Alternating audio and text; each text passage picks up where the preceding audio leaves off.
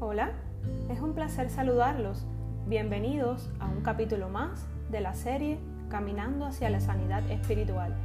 Agradecer a todos los que se han tomado un tiempo para escuchar los capítulos anteriores y si aún no lo has hecho, no esperes más, te invito a escucharlos por Anchor o diversas plataformas de tu elección como Spotify, Breaker, Radio Public, Google Podcast, Podcast Cast, Apple Podcast y CubaPod. Y si crees que ha sido de bendición para tu vida, por favor no dejes de compartir. Recuerda que debemos dar por gracia lo que por gracia hemos recibido. ¿Conoces a Jesús de Nazaret? Hoy te invito, si aún no lo conoces, a leer juntos esta lectura de una porción de la Biblia que se encuentra en Romanos 10.9 y dice así, que si confesares con tu boca que Jesús es el Señor y creyeres en tu corazón que Dios le levantó de los muertos, serás salvo. Hay gozo en medio de la tribulación. Los que están atentos a la instrucción prosperarán. Los que confían en el Señor se llenarán de gozo.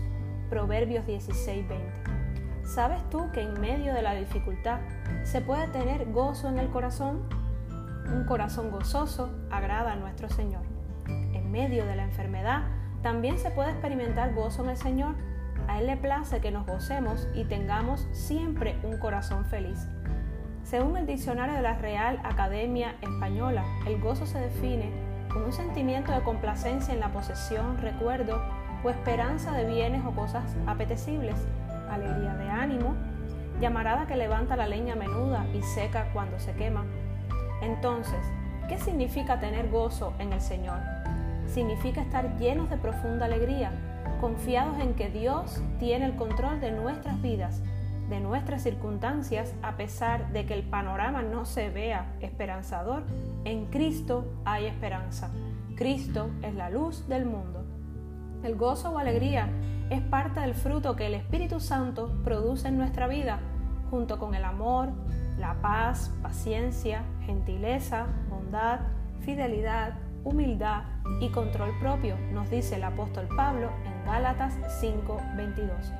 Como dato curioso, la palabra gozo está escrita 125 veces en la Biblia, lo que denota la importancia de su significado. Es importante aclarar que este gozo o alegría en el Señor no depende de las circunstancias que hoy estemos viviendo, depende de un amor y entrega para con nuestro Señor. Por eso en medio de una tribulación, que puede ser una enfermedad, abandono, separación, pérdida de un ser querido, desempleo, entre otras, se puede sentir gozo y aclaro, no esa clase de alegría que nos lleva a acercarnos al mundo y consumirnos en alcohol, drogas, medios externos para llenar un vacío existencial. Ese vacío se puede llenar si tú te lo propones conociendo a Jesús, aquel que dio todo por ti, su vida clavado en un madero, para que podamos disfrutar de las maravillas que Dios tenía y aún tiene para el que le sigue y se propone amarlo con mente y corazón. Eclesiastés 7:14. En el día del bien goza del bien y en el día de la adversidad considera. Dios hizo tanto lo uno como lo otro, a fin de que el hombre nada halle después de él. Dios nos llamó a estar gozosos en todo tiempo. ¿Es difícil? Sí, un poco, sobre todo cuando las cosas no marchan acorde a nuestro plan debemos aprender a confiar y descansar en la roca, la cual es Jesús, nuestro Salvador. Cuando estaba en medio de la enfermedad, sentí tristeza y cierta desesperanza, porque soy humana y por demás pecadora. Estoy muy lejos de la perfección, quien es Dios nuestro Padre. Pero su amor y su compasión me rescató de ese momento y aprendí que si yo disfrutaba el proceso y me agarraba de su mano, Él tenía una salida para mí. Y en mi caso fue darme sanidad debemos aprender, aprender a aceptar la voluntad del Señor. El libro de nuestra vida ya está escrito en el ámbito espiritual. Solo necesitamos se manifieste en la tierra. Pablo, Saulo de Tarso, su nombre antes de conocer a Jesús, permíteme presentártelo si no lo conoces. Vayamos a Filipenses 3 del 5 al 10, carta que él mismo escribe a los de Felipo, en un momento de su vida que estaba bajo arresto domiciliario en Roma es decir, estaba preso, y aún así fue una carta de exhortación a estar gozosos en el Señor así como Él lo estaba. En esta carta se habla de un gozo que no depende de las circunstancias externas, porque tiene sus raíces en Jesucristo, quien lo da gratuitamente. Él mismo se describe de esta forma. Fui circuncidado cuando tenía ocho, años de, ocho días de vida. Perdón.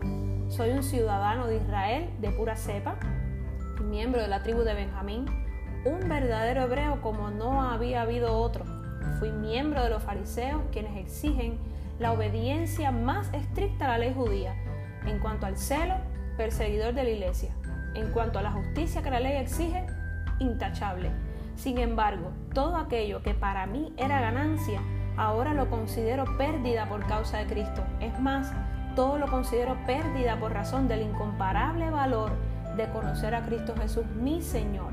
Por Él lo he perdido todo y lo tengo por estiércol a fin de ganar a Cristo y encontrarme unido a Él. No quiero mi propia justicia que procede de la ley, sino la que se obtiene mediante la fe en Cristo, la justicia que procede de Dios basada en la fe. Lo he perdido todo a fin de conocer a Cristo, experimentar el poder que se manifestó en su resurrección, participar en sus sufrimientos y llegar a ser semejante a Él en su muerte. Este fue Pablo, un hombre que se arrepintió de sus pecados y fue perdonado por el Señor.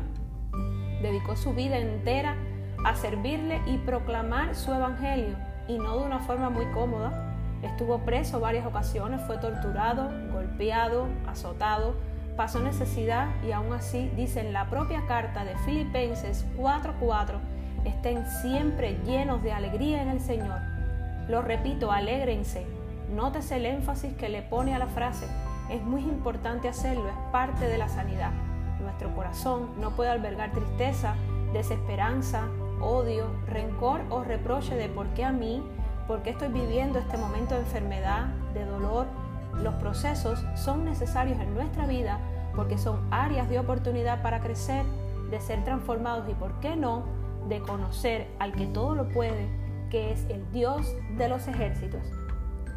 ¿Cómo puedo experimentar el gozo de Cristo? Como número uno, aceptándolo como tu único Salvador. Si aún no lo conoces, te invito, dice la palabra de Dios, yo soy el camino, la verdad y la vida. Nadie viene al Padre sino por mí. Esto lo podemos encontrar en Juan 4:16. Número 2. Leyendo la palabra de Dios. En ella encontrarás todas las respuestas. Es de la forma que el Señor hablará de una manera sorprendente a tu vida. Josué 1:8. Nunca se apartará de tu boca este libro de la ley, sino que de día y de noche meditarás en él, para que guardes y hagas conforme a todo lo que en él está escrito porque entonces harás prosperar tu camino y todo te saldrá bien. Número 3. Orando en todo tiempo y circunstancia. Orad sin cesar de día y de noche, orando de noche y de día con gran insistencia, para que veamos vuestros rostros y completemos lo que falta a vuestra fe. Primera de Tesalonicenses 3, 10. Cuarto punto, teniendo comunión con el Espíritu Santo, el Consolador, él mora en nosotros, nuestro cuerpo es su morada, es nuestro guía aquí en la tierra porque es Dios mismo, Dios Padre, Hijo que Jesús y Espíritu Santo, es una unidad divina. Dijo Jesús en Juan 16, 7, pero les digo, les digo la verdad, les conviene que me vaya, porque si no lo hago, el consolador, estaba hablando del Espíritu Santo, no vendrá a ustedes, en cambio si me voy, se los enviaré a ustedes. Espero puedas experimentar el gozo en medio de la situación en que hoy tú estás. No sé cuál es, pero si es dolorosa, hay esperanza.